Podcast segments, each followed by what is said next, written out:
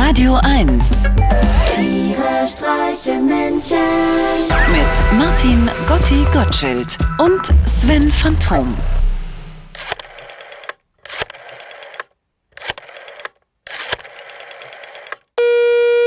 Hallo Gotti, schön, dass du mal wieder anrufst. Hallo Sven, du, jetzt sind doch gerade Herbstferien und meine Tochter ist bei ihrer Oma in Magdeburg.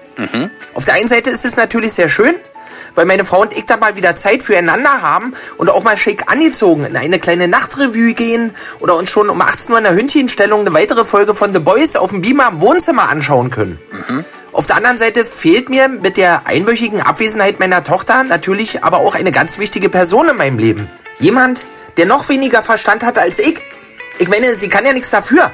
Meine Tochter ist erst sieben und ihre altersbedingte Unbedarftheit war für mich vom Tag ihrer Geburt an ein endloser Quell einer massiven intellektuellen Überinszenierung meinerseits. Es gab und gibt einfach keine Frage, die ich einem siebenjährigen Kind nicht beantworten kann. Denn sicherlich auch nicht immer richtig. Aber das ist egal.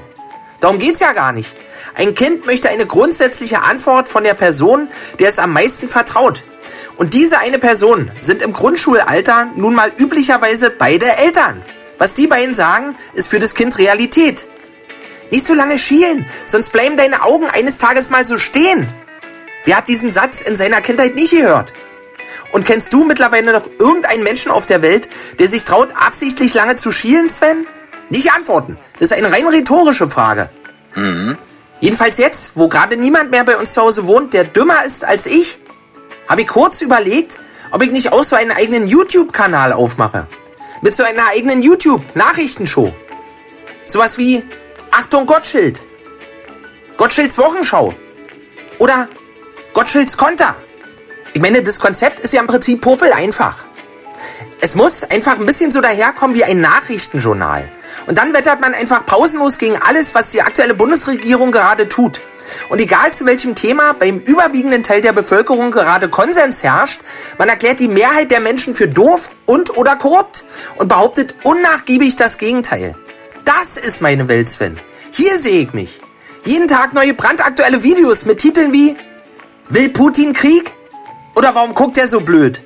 Oder Reichelt, Weidel, Wagenknecht. Wer tanzt besser Apokalypso? Oder sind die Deutschen den Grünen weniger wert als ein Baby? Verstehst du, Sven? Immer ganz viele Emotionen, wahnwitzige Übertreibung und Sarkasmus. Und vor allem möglichst wenig Realitätsbezug. Ähm, ich glaube, das nennt man Polemik. Ja, ich weiß. Ich dachte, du wüsstest es nicht. Deswegen habe ich es eben nochmal für dich umschrieben. Danke Gotti, aber ich weiß schon, was Polemik bedeutet. Nämlich?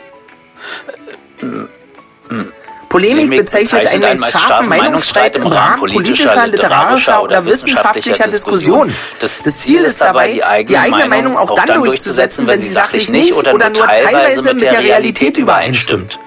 Sag mal, du liest doch einfach gerade nur den Wikipedia-Eintrag vor. Selbst wenn, Gotti, selbst wenn, dann wäre das noch lange nicht so schlimm wie die Risiken eines europäischen Bierpreisdeckels. Genau so was meine ich, Sven. Feinste Polemik. So was auf meinem eigenen YouTube-Kanal. Das möchte ich gerne machen. Solange meine Tochter noch Ferien bei der Oma in Magdeburg macht. Irgendeiner muss meinen Quatsch doch glauben. Tiere streichen Menschen. Jetzt auch als Podcast. Auf radio1.de und natürlich in der Radio 1 App.